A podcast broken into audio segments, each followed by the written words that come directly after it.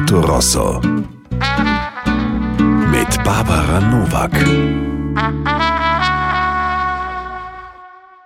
Herzlich willkommen bei mir am Mercato Rosso. Mein Name ist Barbara Nowak und ich freue mich heute wieder auf Menschen, Meinungen und eine feine Musikmelange.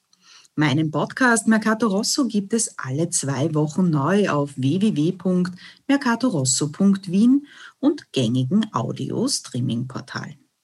Anlässlich des Welttags der Frauen am 8. März gibt es bei mir am Mercato Rosso dieses Mal eine Sondersendung mit ausnahmsweise nur einem Gast. Aber wie immer künstlerisch, musikalisch untermalt von einer feinen Musikmelange. Mein Thema heute Frauen, Krisenmeisterinnen, seit immer. Morgen ist der Weltfrauentag, wie jedes Jahr ein enorm wichtiger Tag, weil wir noch immer weit von einer tatsächlichen Gleichberechtigung entfernt sind. Das hat das vergangene Jahr der Pandemie in aller Deutlichkeit gezeigt. Sei es, wenn es um die Mehrfachbelastungen von Frauen mit Homeoffice, Homeschooling und eben Home, also Haushalt geht und darum, dass es ja gerade Frauen sind, die in systemrelevanten Berufen tätig sind, als Angestellte im Lebensmittelhandel, als Pflegekraft oder Pädagogin zum Beispiel.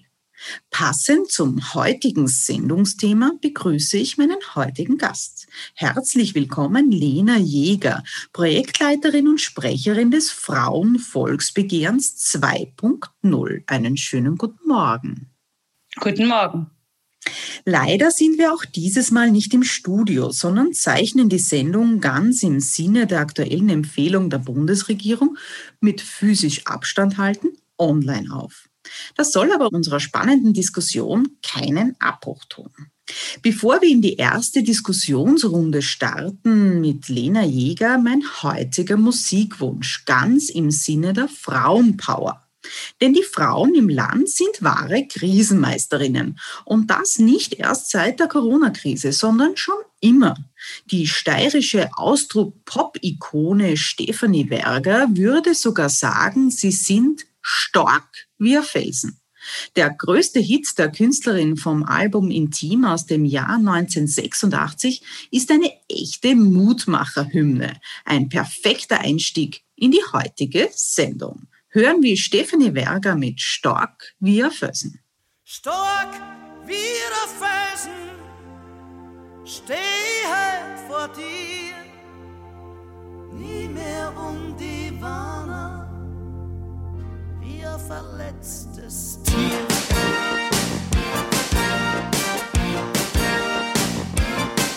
Du glaubst wohl, dass du noch einmal von vorne kannst. Du glaubst wohl, ich hab Wort auf dich. Mir das bestimmt nicht an, nur in deiner dummen Fantasie. Du glaubst, ich hab vergessen, wie's mir weh hast. Du glaubst, ich bin naiv wie ein Kind. Ich bin keine Frau, die mir so einfach fallen lässt und dann so selbstverständlich wieder nimmt. Stark wie ein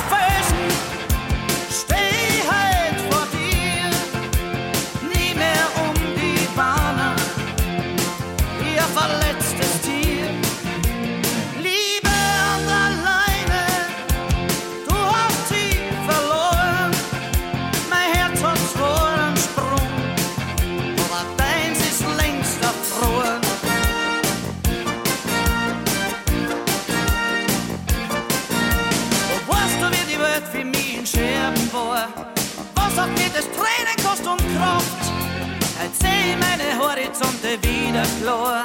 Du siehst, ich hab's auch ohne dich geschafft. Stell dich nicht so, als ob du Rechte auf mich hast. Ich hab für dich keinen Platz mehr in mein Leben. Am besten ist, du machst die Tür von außen zu und gehst. Und bitte geh auf nimmer Wiedersehen. Stark wie der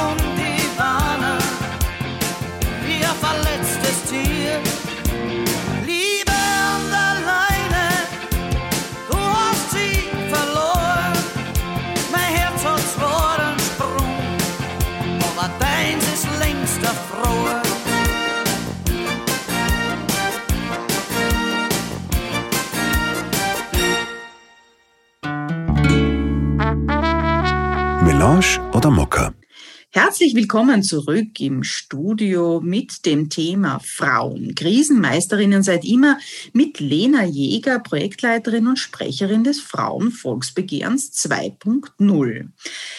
Zu Beginn meiner Sendung frage ich immer meine Gäste, welches Heißgetränk sie am Sonntagmorgen aus den Federn lockt. Liebe Frau Jäger, daher auch an Sie meine Frage. Was macht Sie stark wie auf Felsen? Melange oder Mokka?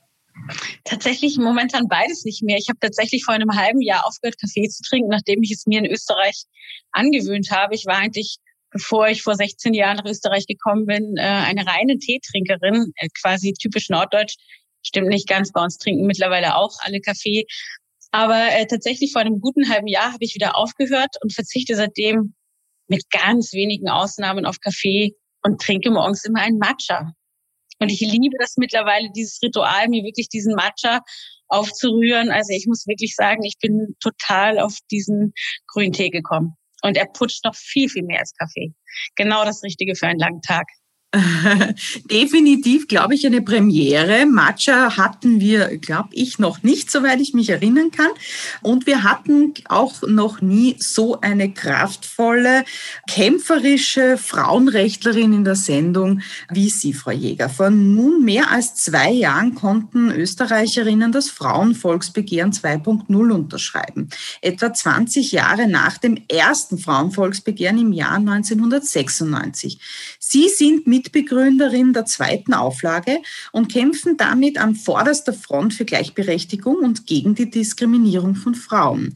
Warum engagieren Sie sich so stark in der Frauenpolitik? Und erzählen Sie uns auch ein bisschen, was haben Sie denn auf dem Weg dieses Kampfes, dieses Frauenvolksbegehren 2.0 auch für Sie mitgenommen und äh, vielleicht auch gelernt?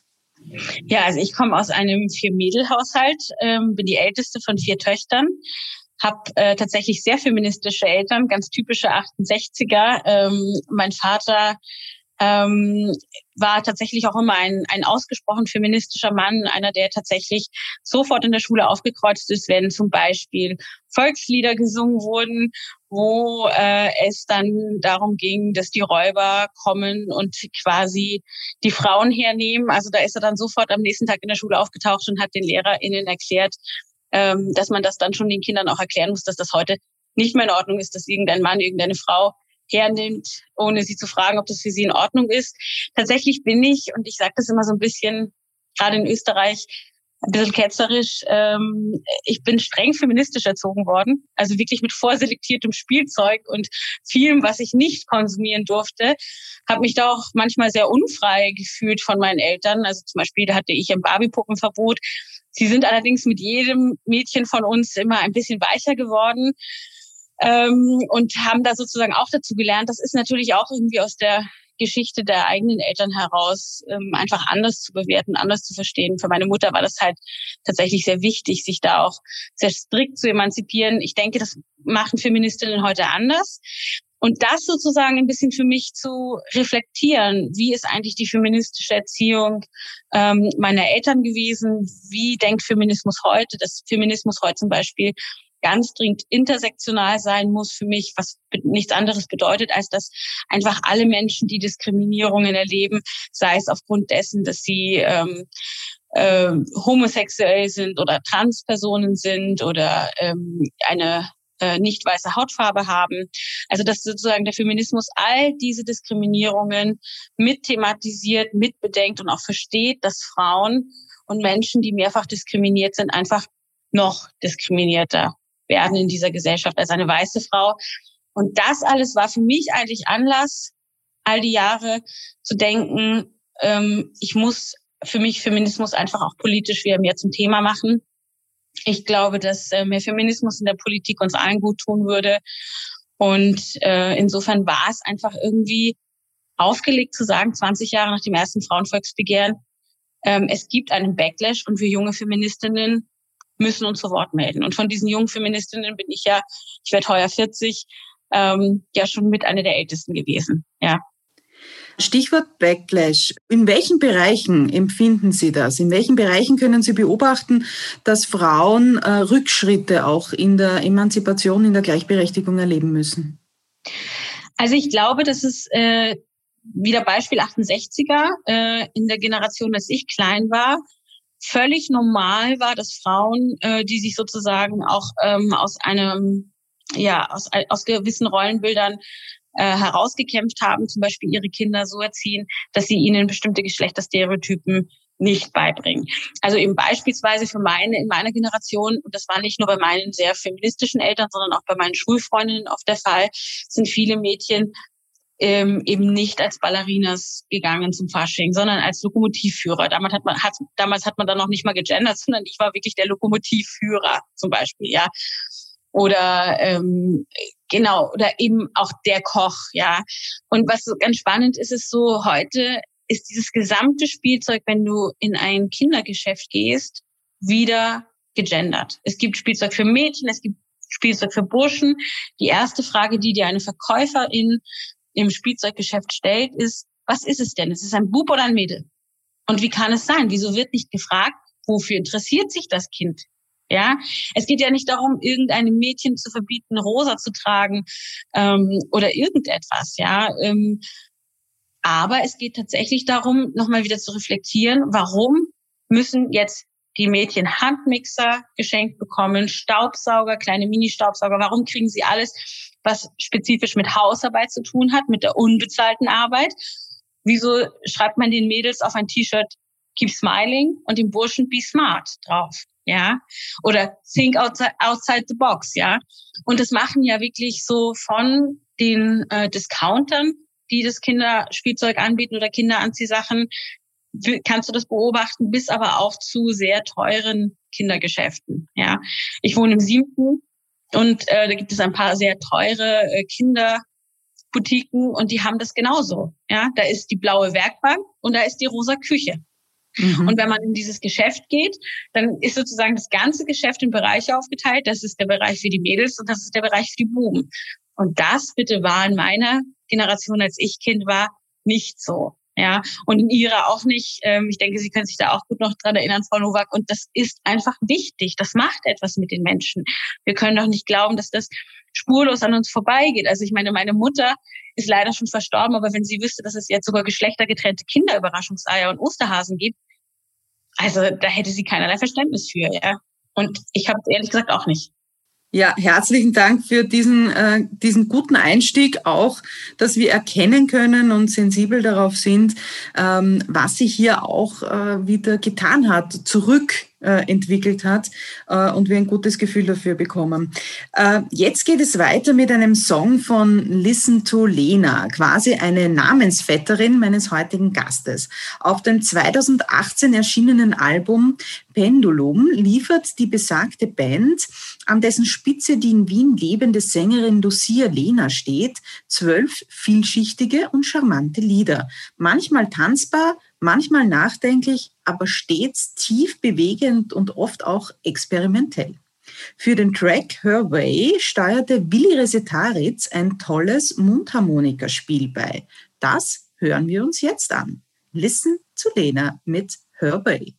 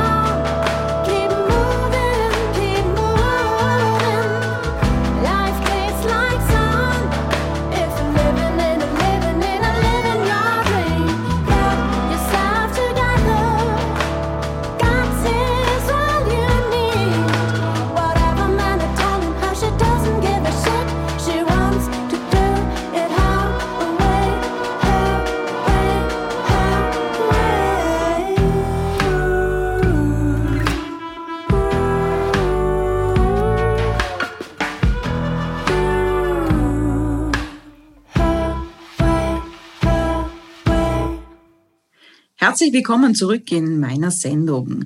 Liebe Frau Jäger, wir haben einen guten Einstieg jetzt gemacht, um ein bisschen ein Gefühl dafür zu bekommen, äh, wo wir gerade wieder Backflashes auch erleben. Äh, gehen wir konkret in die Forderungen auch des Frauenvolksbegehrens 2.0 hinein. Viele Forderungen schließen eigentlich an jene des äh, ersten Frauenvolksbegehrens an. Warum ist das so? Ist in diesen 20 Jahren eigentlich auch in, in wirklich wirklich substanziellen Dingen nichts weitergegangen. Wie schaut es mit äh, Quotenbesetzungen aus, Einkommensunterschiede? Äh, wir hatten gerade erst Equal Pay Day. Ich habe den Eindruck, da geht viel weiter. Das wird immer früher im Laufe des Jahres. Bewegt sich da eigentlich gar nichts? Ja, ich meine, die Frage ist ja, ähm, warum ist es 2020, 2021 immer noch so, dass wir einen Gehaltsunterschied zwischen äh, Frauen und Männern haben? Wir bringen mittlerweile jährlich äh, sämtliche Handygeräte, neuen Versionen, abgedateten Versionen heraus. Also wenn man sich anschaut, wie sich die digitalisierte Welt äh, verändert, dann finde ich, muss man schon auch klipp und klar sagen, dass sich in der feministischen Welt herzlich langsam alles bewegt. Ähm, aber ja, es ist natürlich eine Bewegung da. Ich finde es auch sehr schön, dass Sie ansprechen, dass da definitiv eine Brücke, auch eine sehr starke Brücke zum ersten Frauenvolksbegehren da ist. Das ist auch so. Das ist uns auch ganz wichtig gewesen. Ist auch mir sehr wichtig, ähm, zu Feministinnen aller Generationen Brücken zu schlagen. Hier auch den Diskurs zu suchen und auch zu zeigen, wir kämpfen gemeinsam. Das ähm, äh, jedes Mal, wenn es sozusagen Versuche gab, sozusagen auch erstes Frauenvolksbegehren und zweites gegeneinander auszuspielen, haben wir dem, glaube ich, sehr gut getrotzt. Das ist nicht das, worum es geht, sondern es ist genau, dass man eben zeigt und auch, dass die Feministinnen jüngerer Generation zeigen, es ist wahnsinnig viel erkämpft worden, aber es reicht nicht aus. Und wir müssen auch ehrlich sagen, das ist so wie mit vielen sozialen Errungenschaften die werden eben auch täglich angegriffen. Und im Moment leben wir in einer Zeit, wo die wieder ganz massiv angegriffen werden. Und dann gilt es, sie zu verteidigen. Und trotzdem müssen wir aufpassen, dass wir nicht immer am Ende eines Jahres denken, jetzt haben wir gerade geschafft, das zu bewahren, was wir haben, aber weiter voran kommen wir nicht. Ja. Beispiel Gender Pay Gap, ja, es geht voran. De facto ist es aber so, dass man auch in unserer Generation sieht, dass sobald eine Familie sich entscheidet, ein Kind zu bekommen, völlig unabhängig davon, ob die Eltern ähm, Mann und Frau sind oder eben das gleiche Geschlecht haben, es passiert, dass der Elternteil, der sozusagen mehr beim Kind bleibt, auch sofort im Gehaltsunterschied zurückfällt. Und meistens, in den allermeisten Fällen in Österreich, ist das eben die Frau. Und die andere Geschichte, ähm, die mir einfach nochmal wichtig ist, darauf hinzuweisen, ist, das Frauenvolksbegehren hat trotzdem sich auch für eine sehr andere Struktur als das erste Frauenvolksbegehren entschieden. Einfach weil wir sozusagen keine Forderungen aufgestellt haben, die gesagt haben, komm, wir wollen noch ein Stück vorangehen, sondern wir haben wirklich gesagt, das sind Forderungen für echte Gleichwertigkeit aller Menschen auf allen Ebenen. Das heißt, dass Arbeit, Geld und Macht konsequent geteilt werden müssen. Und das heißt eben auch, dass wirklich ähm, beispielsweise weibliche Körper, die nach wie vor über sexualisierte Werbungen, über Objektifizierungen oder eben auch aufgrund von häuslicher Gewalt viel, viel bedrohter sind als männliche Körper, geschützt werden müssen. Und zwar nicht ein bisschen mehr, also nicht mehr, dass es nur noch eine von fünf ist, sondern vielleicht eine von zehn, sondern so, dass sie sicher sind. Ja. Und diese konsequente Argumentation, die ja dann auch von vielen eben auch als sehr radikal und unrealistisch abgetan wurde, die war uns wichtig, weil wir einfach finden, man kann nicht ernsthaft erwarten, ernst genommen zu werden, wenn man sich hinstellt und sagt, ja, Gender Pay Gap gut und schön, jetzt sagen wir aber 17 Prozent. Ich meine, wenn wir bei 10 Prozent ankommen, dann passt es doch eigentlich eh, ja. Und Stichwort Gender Pay Gap ist es zum Beispiel auch wichtig, immer wieder auch zu benennen, wir, ähm, wenn man in die Diskussion einsteigt, man kennt sich ein bisschen besser aus, dann wird immer von einem bereinigten, von einem unbereinigten Gender Pay Gap geredet. Ich sage Ihnen ehrlich, Frau Nowak, am Ende zählt für mich, was bekommen Frauen für eine Pension? Da haben wir nach wie vor fast einen Unterschied von 50 Prozent. Und ich sage es jetzt ganz hart, am Ende zeigt mir das, das Leben einer Frau war nur halb so viel wert wie das eines Mannes. Das, was sie geleistet hat, das, was sie gearbeitet hat, war nur halb so viel wert. Ja? Und sie hat nur halb so viel Anspruch darauf, ähm, am Ende sozusagen als betagte Person ähm, wirklich auch eine Absicherung zu haben, eine volle Sozialabsicherung. Und das finde ich falsch. Ja, da würde ich gerne gleich äh, auch einhaken. Ähm, wir steuern auf eine der größten Wirtschafts- und Sozialkrisen seit dem Zweiten Weltkrieg zu. Bundeskanzler Sardins Franz Wanitzky hat das am Mercato Rosso im Oktober eindrucksvoll skizziert und sinngemäß Folgendes gesagt. Es kann ja nicht sein, dass die, die jetzt am meisten unter der Krise leiden, am Ende auch noch diejenigen sein werden, die diese Krise bezahlen. Was bedeutet das aus Frauenperspektive, aus weiblicher Perspektive, was müsste man jetzt tun, und zwar sehr schnell tun, um Frauen auch in Zukunft wertvoll im Sinne von auch äh, gerecht abzusichern und äh, dafür zu sorgen, dass es nicht gerade die Frauen sind, die jetzt äh, so viel stemmen und in der Mehrfachbelastung so viel auch unter dem Corona-Druck leiden, dann die sind, äh, die es dann auch noch bezahlen. Ja, das ist eine ganz, ganz spannende Frage. Ähm, tatsächlich eine, von der ich glaube, dass äh, wir wahrscheinlich drei Podcast-Folgen dazu machen müssten, um das äh, wirklich eingehend zu besprechen. Aber ich finde, also erst einmal finde ich das ganz wichtig, dass wir dieses Thema besprechen, öffentlich besprechen. Ich finde, das kommt in den Medien viel zu wenig vor, gerade dass wir eben auch eine riesige Sozialkrise zusteuern. Und wenn es nach mir geht, gäbe es, also um jetzt einfach ein paar konkrete Maßnahmen anzureißen, ist jetzt der perfekte Zeitpunkt gekommen, ähm, sozusagen auch ein Cut zu machen und wirklich echte Neuerungen auch politisch zu installieren. Heißt zum Beispiel, für mich liegt die Arbeitszeitverkürzung ganz klar auf dem Tisch.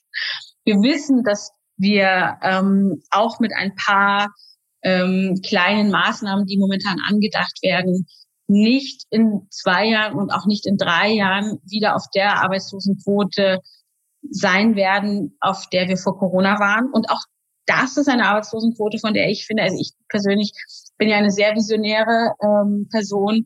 Ich finde, jeder Mensch, der in einem Land lebt und arbeiten möchte, muss auch einen Anspruch auf Arbeit haben. Aber lassen wir das jetzt mal beiseite. Ähm, es ist natürlich so, dass man thematisieren muss, wenn es viel weniger Arbeitsplätze am Ende dieser Krise geben wird wer wird dann diese Arbeitsplätze bekommen. Ja, und da wissen wir, dass Frauen aus verschiedensten Gründen benachteiligt sind. Beispiel Kind, ja, ähm, wurde gestern, äh, wurde einfach die Woche ähm, auch wieder ein paar Mal thematisiert. Ein Mann, der vier Kinder hat, über den wird gesagt, Mensch, der muss Karriere machen, damit er das Geld hat, diese Familie zu ernähren. Bei einer Frau, die vier Kinder hat, wird gesagt, naja, die muss jetzt aber wirklich zu Hause bleiben. Wie kann die jetzt noch Karriere machen? Kinder und Karriere, das wird sich nicht ausgehen, ja. Und das ist die unterschiedliche Betrachtungsweise, die wir haben. Und wenn es dann wieder darum geht, wer wird in den Arbeitsmarkt eingegliedert, dann glaube ich schon, dass es gut sein kann, dass viele Frauen, viele Mütter, ähm, die tatsächlich auch jetzt durch die Mehrfachbelastung, die sie beruflich hatten und mit Homeschooling und allem definitiv die Last dieser Krise getragen haben, dass die am Ende blöd aus der Wäsche schauen. Ja, und dafür braucht es innovative Konzepte. Und ich frage mich, wenn wir das nicht jetzt durchsetzen, wann dann? Also genau, jetzt ist der Zeitpunkt, um Quoten zu installieren. Genau jetzt ist der Zeitpunkt, und um wirklich mal ernsthaft wieder über eine Arbeitszeitverkürzung nachzudenken. Wir müssen ja nichts tun, als hätte es das noch nicht gegeben. Im Gegenteil, ja eines der erfolgreichsten Volksbegehren und auch Maßnahmen der direkten Demokratie äh, stand im Zusammenhang mit Arbeitszeitverkürzung, ja. Und ähm, ich denke, wir sind im Moment definitiv in einer Zeit des Umbruchs. Ja. Und ich hoffe, wir gehen in eine soziale und bessere Welt, die am Ende ein gutes Leben für alle bedeutet, ja. Sehr schön. Eine gute auch Überleitung zum nächsten Song und damit zu Ihrem Musikwunsch, äh, Frau Jäger. Eine zarte und ausdrucksstarke Stimme, schöne Popsongs und viel Gefühl für die Themen Liebe, Freunde und Familie. Das beschreibt das Werk der österreichischen Sängerin Oscar. In ihrem Debütalbum Honeymoon Face, das vor etwa mehr als einem Monat erschienen ist, lässt die Künstlerin verschiedene Stationen ihres jungen Lebens Revue passieren. Dazu gehören eben auch schmerzhafte Trennungen wie die der eigenen Eltern.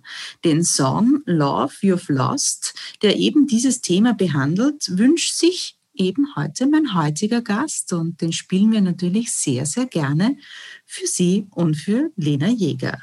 It's alright, is what she said. It won't hurt. Or maybe just a little bit. But don't cry. Everybody's watching. So big smiles. We're gonna get in front of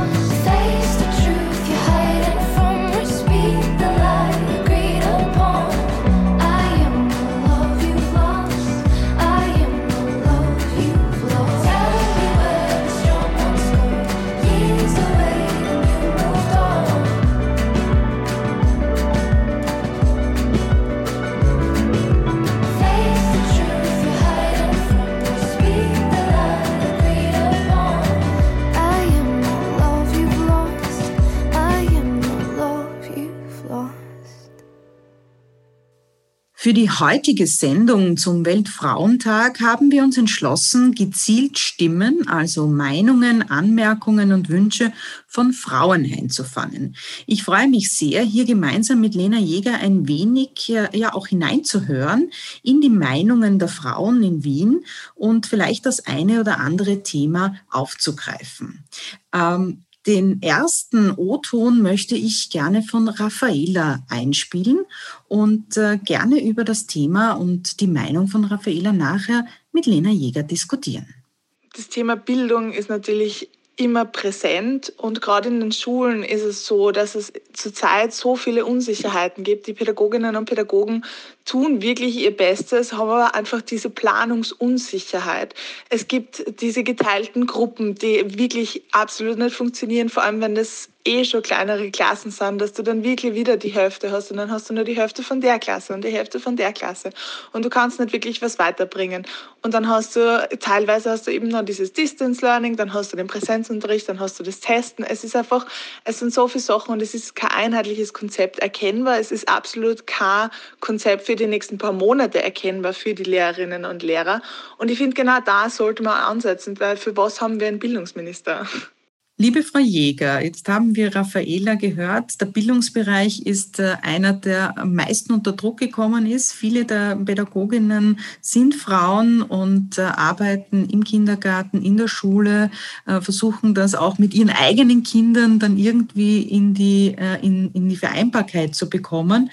Ähm, die Entlohnung dieser wichtigen Arbeit ist aber auch noch nicht dort, wo es sein soll. Wir haben vorher schon darüber gesprochen.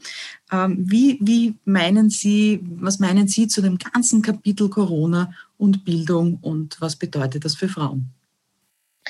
Ja, also da fällt mir jetzt gleich ad hoc ein, dass ich einfach kurz wieder sagen muss, auch der Bildungsbereich ist zum Beispiel einer, der dringend eine neue Bewertung von Arbeit braucht. Äh, in meiner ähm, Familie ist es so, dass alle meine Schwestern Lehrerinnen sind und eine ist äh, Erzieherin. Und die Erzieherin verdient signifikant weniger. Ich bin eine nicht fertig studierte Lehrerin, also insofern ist das genau mein Kapitel, Frau Nowak. Ähm, ich habe sehr bewusst das Lehramtsstudium nicht fertig gemacht, weil ich einfach mir nicht vorstellen kann, in dieses Schulsystem zu gehen und deswegen einfach immer wesentlich mehr im politischen und aktivistischen Bereich unterwegs war. Und ja, es ist eine Menge zu tun. Ich finde aber auch, dass wir hier zum Beispiel genau hinschauen müssen. Ja, es stimmt. Es sind, äh, es gibt einen wesentlich höheren Anteil von äh, LehrerInnen und ErzieherInnen. Ähm, tatsächlich wissen wir, umso schlechter es bezahlt ist, umso höher ist der Frauenanteil, umso besser es bezahlt ist, umso mehr wir auf die Führungsebene kommen, umso männlicher wird es. Die Stadtschulräte, die Schulräte sind häufig, wesentlich häufig, äh, häufiger Männer, ja. Also, was müssen wir tun?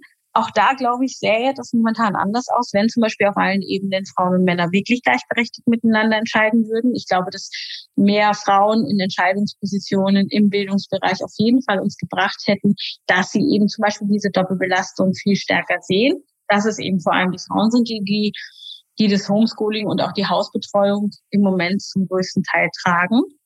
Ähm, das andere, was ich sehe, ist, wir, also für den Bildungsbereich wünsche ich mir die größtmögliche Revolution und ich hoffe tatsächlich auch, dass äh, also gerade auch äh, die Stadt Wien, die ja da schon immer auch sehr vorbildhaft auch in Richtung Gesamtschulen gekämpft hat, auch da noch weitere Schritte gehen wird und machen wird, damit wir endlich eine echte Bildungsgerechtigkeit haben. Ich muss ehrlich sagen, das ist jetzt nicht dezidiert feministisch, was ich anspreche, aber hat viel mit den Forderungen des Frauenvolksbegehren zu tun. Ich glaube, dass uns diese Corona-Krise im Bildungsbereich ganz viel von Chancengleichheit wieder wegbringen wird. Ja. Und ich wünsche mir, dass wir endlich ein Bildungssystem haben, das Chancengleichheit nicht nur proklamiert, sondern auch lebt. Danke vielmals. Hören wir gleich in den nächsten Originalton hinein, nämlich äh, zu Melanie. Am Anfang der Krise hat es geheißen, koste es, was es wolle. Aber die Hilfen, die die Bundesregierung versprochen hat, sind immer noch nicht wirklich angekommen. Es gibt viele kleine Geschäfte, die zusperren haben müssen, weil sie einfach keine Unterstützung bekommen haben. Währenddessen gibt es große Konzerne, die riesige finanzielle Hilfen bekommen haben und gleichzeitig aber Mitarbeiter und Mitarbeiterinnen rausgehaut haben, nur damit sie ihren Managern und Vorständen die Boni auszahlen haben können. Bei diesen entlassenen Mitarbeiterinnen handelt es sich oft um Frauen, vor allem mit Kindern. Und ich finde, das ist eine wirkliche Frechheit und ein absoluter Skandal. Und da müssten wir einfach viel mehr machen, dass das nicht mehr passieren kann. Liebe Frau Jäger, ist es tatsächlich so, dass gerade mehr Frauen als Männer ihre Arbeitsplätze aufgrund der Krise verlieren? Ähm, können Sie das auch so beobachten in Ihrem Umfeld? Tatsächlich muss ich sagen, habe ich bei mir gerade eher das Gegenteil. Also ich habe wesentlich mehr männliche Freunde, die ihren Arbeitsplatz verloren haben oder auch in Kurzzeitarbeit mussten, aber genau aus dem Grund, den ich angesprochen habe. Ich habe eben auch sehr viele ErzieherInnen im Freundeskreis äh, und tatsächlich von denen ist ja niemand in Kurzzeitarbeit geschickt worden. Im Bildungsbereich äh, ist das nicht gängig, im öffentlichen Dienst nicht. Ähm, und äh, auch in meinem Freundeskreis gibt es zwar viele männliche, äh, viele weibliche Führungskräfte, aber doch am Ende mehr männliche. Und ich kenne doch einige Führungskräfte und auch einige Menschen, beispielsweise jetzt in der Kommunikationsbranche, in der ich ja jetzt schon seit längerem tätig bin, die tatsächlich auch Jobs verloren haben, weil Agenturen äh, im Moment einfach nicht mehr den Kundinnenstamm haben. Ähm, ich glaube dass mein subjektives Gefühl hier gar nicht so viel ähm, bedeutet. Ich finde diese Wortmeldung von äh, Melanie ganz, ganz stark und ich finde das ganz wichtig, dass wir darüber reden und diese Menschen zu Wort kommen lassen, dass wir zuhören, wenn uns einfach auch Mütter sagen, dass sie sich bedroht fühlen. Und ja, das ist genau der Punkt, den wir heute hier in diesem Podcast auch angesprochen haben. Davor habe ich große Angst und da habe ich eine ganz große Sorge. Und da müssen politisch Maßnahmen ergriffen werden, dass das nicht passiert. Und zwar nicht nur jetzt unmittelbar nach der Krise nicht, sondern es darf auch in drei Jahren nicht der Fall sein, dass wenn wir einen Arbeitsmarkt haben, der beschränkter ist, dass der Zugang für Mütter wieder so viel schlechter ist. Ja. Mhm. Und ja, das, ähm, also deswegen nehme ich diese Wortmeldung von Melanie sehr ernst und kann nur Danke dafür sagen. Genau darüber müssen wir reden und hören wir die Stimmen. Ja, Dankeschön für die Unterstützung von Melanie und äh, ihrer richtig sehr starken Wortmeldung. Kommen wir nun zum nächsten Song in der Sendung. Katrin Isabella Winkelbauer alias Ankati Koi ist eine bayerische Wahlwienerin, die seit 2015 mit ihrem Soloprojekt 80er Jahre Flair und Vokuhila hochleben lässt. Auffällig und doch unscheinbar, elegant und trotzdem plump wie der namensgebende Fisch sei sie, so die Sängerin selbst. Sie unterstützte das zweite Frauenvolksbegehren und steht für einen offenen Feminismus ohne Dogmen und Regeln. Bis auf eine, wie sie sagt, die da lautet, nicht deppert sein. Diese generelle Lebenslockerheit hört man auch auf der Single Cats and Diamonds. Hier feiert Anka Tikoy ihre Liebe zu Synthpop. Dazu gibt es ein Musikvideo im Stil des Computerspiels Pac-Man. Mit äh, dabei sind Katzenbabys und die Sängerin als Königin am Thron. Der Song erschien auf dem Album Prominent Libido, äh, klingt bunt und spaßig. Ja, das ist es auch. Hören wir nun hinein in Ankati Koi Cats and Diamonds.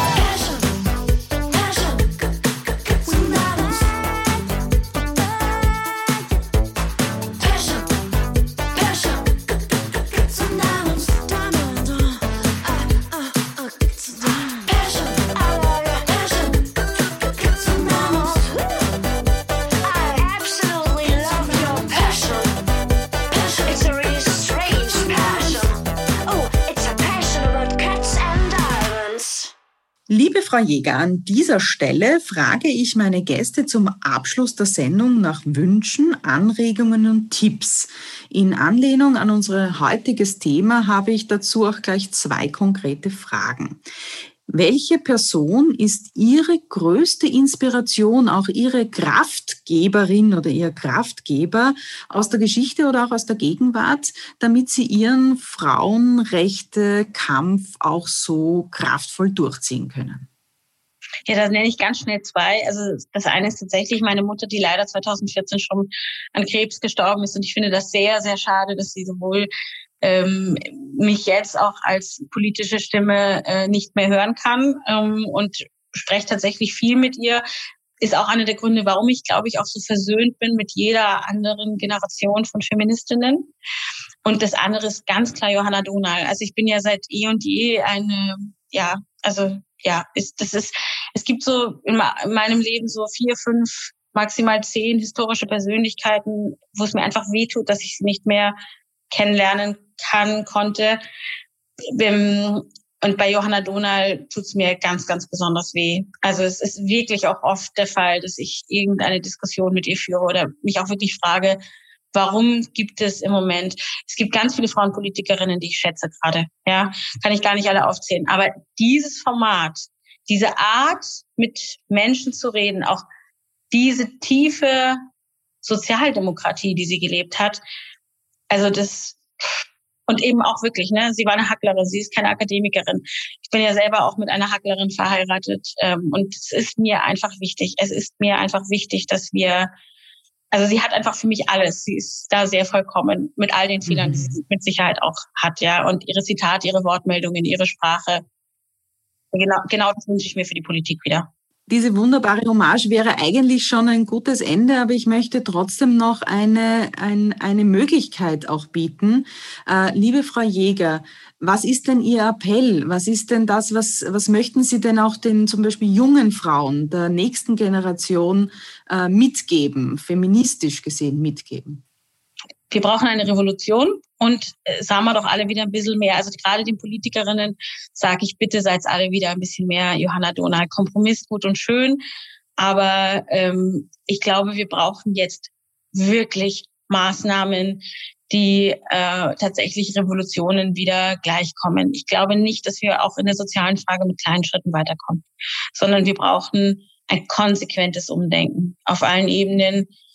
Und ähm, das, also ich wünsche mir tatsächlich diese Klarheit. Ja, liebe Politiker und liebe PolitikerInnen, legt wieder mehr Klarheit an den Tag. Ein bisschen weniger Ankündigungspolitik, mehr Handlung.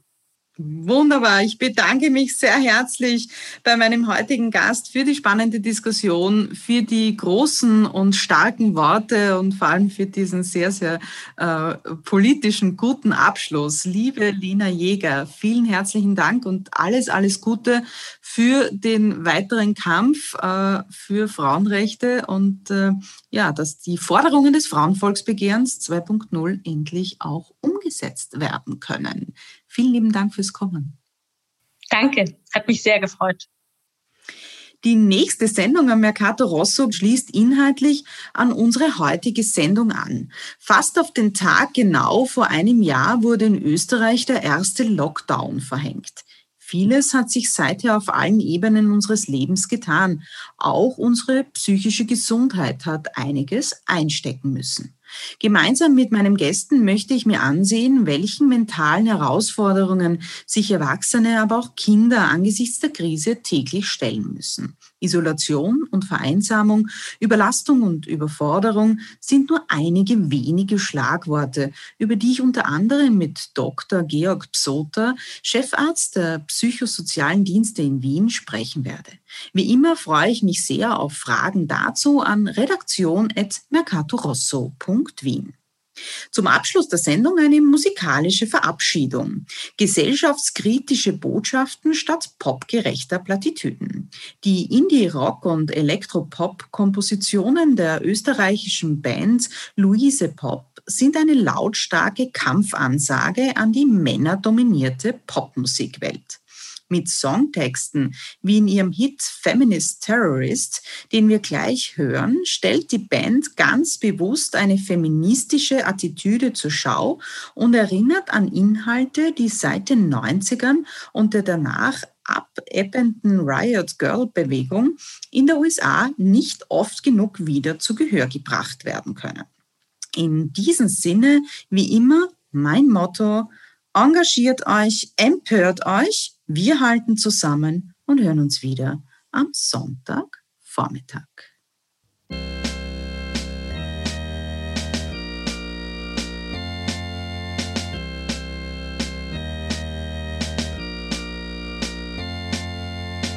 Late at night, when you sleep, I sneak out of the door.